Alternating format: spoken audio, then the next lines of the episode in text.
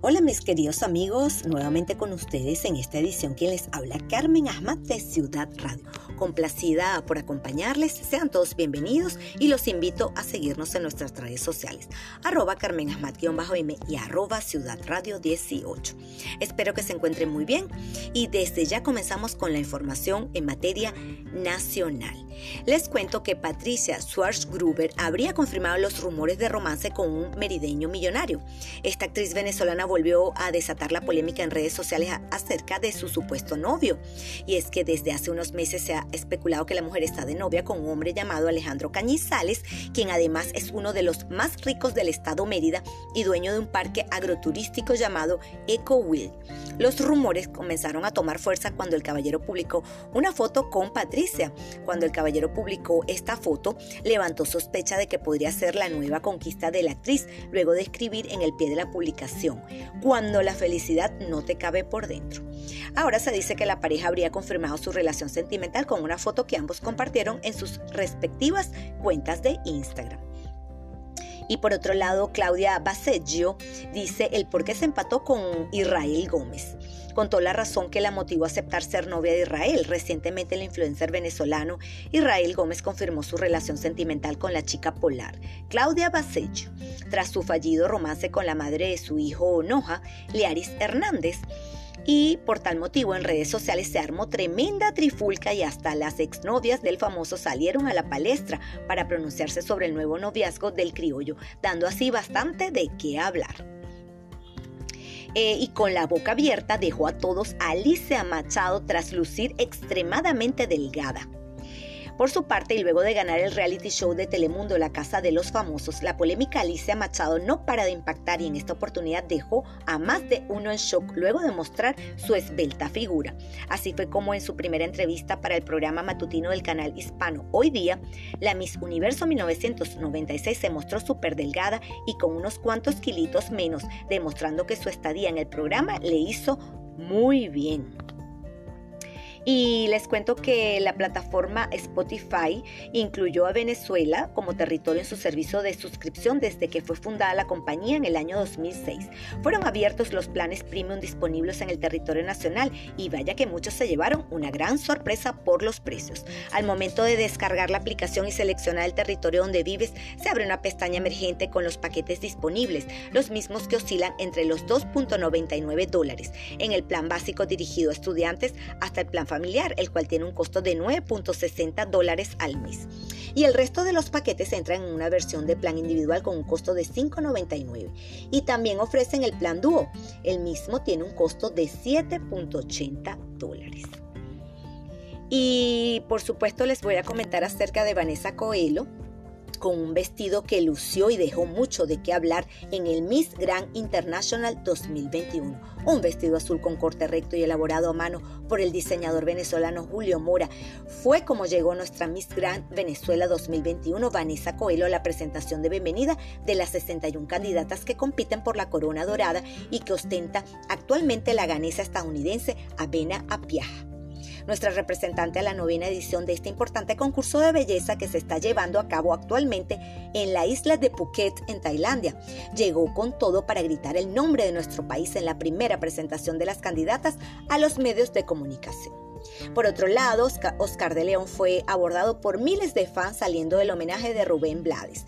Sigue alzando el tricolor nacional a nivel mundial y en esta oportunidad lo hizo desde la ciudad de Las Vegas, en donde fue abordado por miles de fans, comentando así que para los venezolanos, que son muchos, esa diáspora venezolana se aborda en todos lados.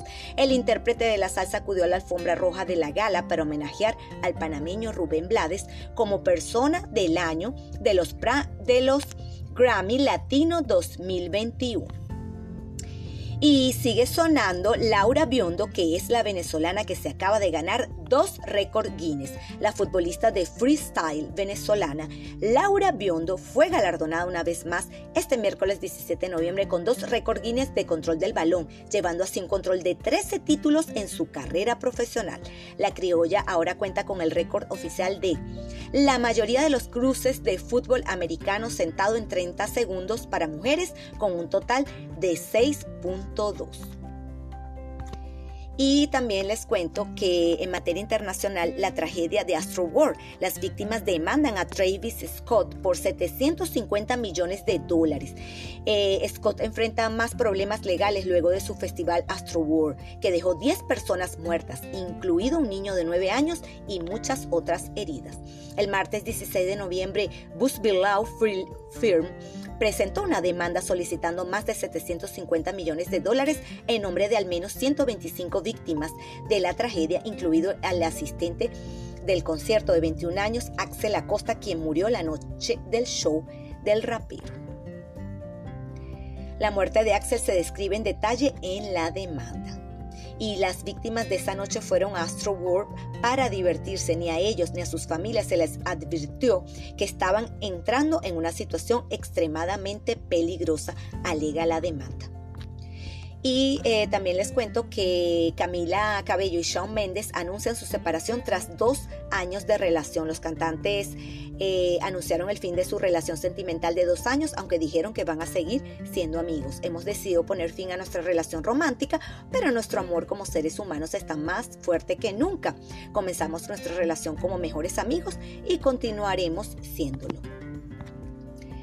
Por otro lado, les cuento en una noticia triste que falleció el actor Raúl Santa, quien interpretó al recordado Pupuchurro en Betty la Fea. El deceso de quien dio vida al personaje ha conmocionado a los seguidores de la telenovela colombiana. El elenco de la exitosa telenovela colombiana Yo Soy Betty la Fea está de luto, ya que el recordado actor Raúl Santa, quien interpretó a Pupuchurro, falleció el domingo 14 de noviembre por causas desconocidas, y así lo confirmó Julio César Herrera, quien interpretó a Freddy Contreras en la telenovela de RCN Televisión a través de una historia en Instagram. Paz a su alma. Y también en otra noticia muy triste muere el actor Heath Friedman de NCIS a los 41 años de edad. Estamos realmente devastados por la pérdida de nuestro querido Heath Freeman, decía un comunicado de su manager, un ser humano brillante con un espíritu intenso y conmovedor. El actor que apareció en exitosos shows como NCIS y Bones murió, según le confirmó su manager a E! News, y tenía 41 años de edad. Paz a su alma. Y eh, ya pueden ver el primer tráiler de la segunda temporada de Emily in Paris. Así es, amigos. El jueves 18 de noviembre Netflix lanzó el primer tráiler de la segunda temporada de la comedia protagonizada por Lily Collins, que provocó muchas travesuras para nuestra expatriada de moda favorita. En el primer adelanto que puedes ver a, a continuación, se ve a Emily Collins lidiando con su culpa por acostarse con Gabriel, quien acababa de romper con Camille. Y también amigos, por otro lado, les cuento que mm, en materia de curiosidades, en Venezuela se celebra la Feria de la Chinita. La Feria de la Chinita es el nombre de una festividad de origen religioso que tiene lugar cada año durante ocho días desde el 11 hasta el 18 de noviembre en la ciudad venezolana de Maracaibo y se extiende a otras localidades del estado Zulia. En dicho festejo se conmemora el milagro de la Virgen de Chiquinquirá, que es la patrona del estado Zulia y cuya celebración es promovida por la Iglesia Católica cada 18 de noviembre. Bueno amigos, esto ha sido todo por esta semana. Espero que hayan eh, disfrutado de la información que les traje, como siempre agradeciéndole al programa Tu Voz en la Radio que me permite participar con este podcast todos los viernes a las 3 de la tarde a través de radiocomunidad.com. Gracias por haberme felicitado en el día de mi cumpleaños, también a mis seguidores en Twitter, en Instagram, un abrazo grande, se les quiere. Gracias por el apoyo y el cariño que me brindan día a día. Y recuerden, agradezcan y sonrían. Será hasta una nueva oportunidad. Un abrazo desde la distancia.